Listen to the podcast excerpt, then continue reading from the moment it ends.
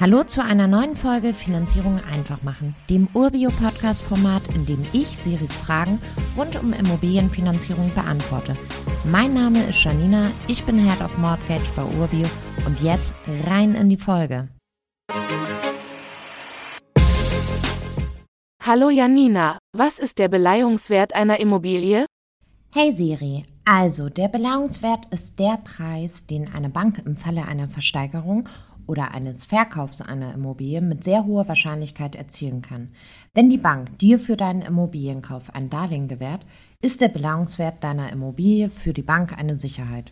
Denn solltest du deine Raten irgendwann nicht mehr bedienen können, hat die Bank durch deine Immobilie zumindest einen Gegenwert des Objektes als Absicherung. Aber der Belangungswert deiner Immobilie spielt auch für die Finanzierung deines Immobilieninvestments eine Rolle denn dein Belangungswert nutzt die Bank zur Bestimmung der maximalen Darlehenshöhe, die deine Bank dir gewährt. Dabei musst du beachten, dass der Belangungswert immer unter der Kaufpreissumme und oder unter den Baukosten liegt, denn vom aktuellen Wert der Immobilie zieht die Bank einen Sicherheitsabschlag ab. Schließlich soll der Belangungswert der Bank eine möglichst marktunabhängige Sicherheit geben.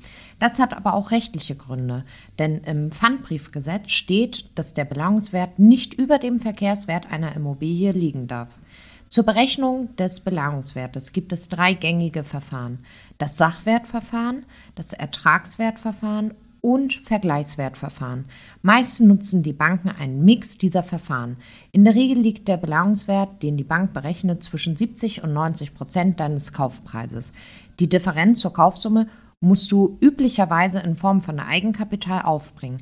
Die Bank kann aber auch mal Blankodarlehen rausgeben.